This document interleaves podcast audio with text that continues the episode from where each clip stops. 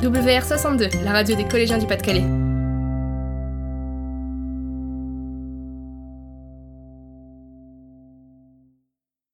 Bonjour à toutes et à tous.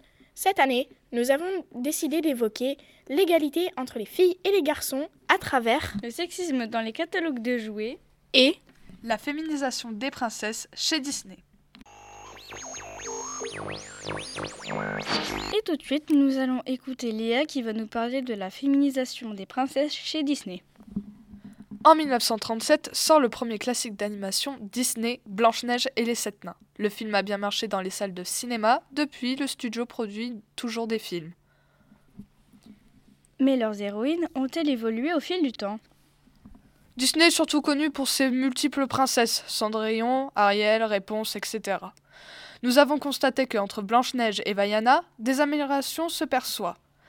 Les princesses deviennent moins naïves, plus fortes, elles ont des ambitions. Ce n'est plus la demoiselle en détresse qui attend son prince charmant pour la sauver, mais des modèles modernes pour les petites filles. Quand est apparue la première princesse forte et qui est-elle? La première princesse forte est apparue en 92 dans Mulan. Mulan prendra la place de son père pour partir à la guerre et regagner l'honneur de sa famille. Elle arrive même à éliminer le méchant avec un simple éventail. En 2012, Mérida de Rebelle dit non au mariage et préfère le tir à l'arc. Et, plus récemment, nous avons Vaiana en 2016, venant des îles polynésiennes. Les ballets finissent au placard et les princesses sauvent leur prince.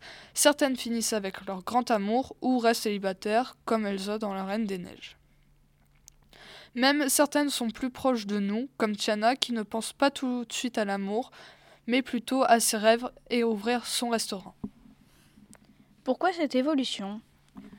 Le studio d'animation a trouvé la méthode de la princesse bonne à tout faire plus tout à fait au goût du jour.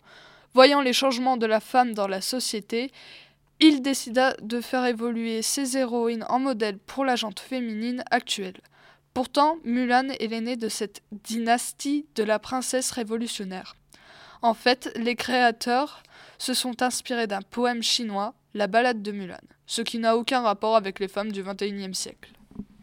Cela a-t-il de bonnes conséquences? De nos jours, les petites filles cherchent de l'aventure avec Vaiana, elles prennent des bateaux pour voguer sur, les, sur mer et océan. Prêtes à affronter n'importe quel danger, elles se libèrent et défoule de tout cliché avec Elsa, Disney a compris que si les garçons prenaient pour modèle les super-héros, alors il fallait faire de même avec les filles en leur donnant des modèles de femmes fortes. Merci à vous. Et maintenant, nous allons écouter Chloé pour le sexisme dans les catalogues de jouets. On ne le remarque pas toujours, mais on fait encore une différence entre les filles et les garçons. Cette différence, on la constate dans les catalogues de jouets. C'est ce qu'on va tenter de vous expliquer. Comment s'illustre cette différence à l'intérieur des catalogues de jouets? Chaque année, à Noël, les catalogues de jouets font leur apparition. Nous observons que certains catalogues mettent les enfants dans des catégories. Ainsi, d'un côté, on trouve la panoplie de la super maman, les poussettes, les bébés, les robes de princesse, les cuisinières. Et de l'autre côté, la panoplie du super-héros, des guerriers, des voitures, des vaisseaux, des pistolets, des caisses à outils et des garages. Tout est décliné dans les tons roses pour les unes et dans les tons bleus pour les autres. En plaçant les filles à la cuisine ou aux tâches ménagères et les hommes au travail, cela nous rappelle les femmes et les hommes d'autrefois.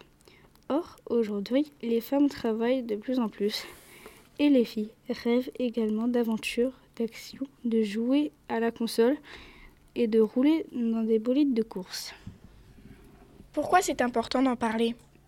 Nous avons demandé à 60 personnes au collège si cela les dérangeait de voir un garçon jouer à la poupée. 20 personnes ont répondu oui, 40 personnes ont répondu non. Selon le site Mardi Rose, les jouets peuvent influencer le choix des métiers, leur façon d'être, les modèles féminins et les relations hommes-femmes. Quelles en sont les solutions? Certaines marques essayent de stopper ce phénomène en mélangeant les filles et les garçons les catalogues de jouets et en utilisant des couleurs neutres. Il faudrait également que les parents y réfléchissent et laissent le libre choix aux enfants. Je vous remercie. À bientôt sur WR62.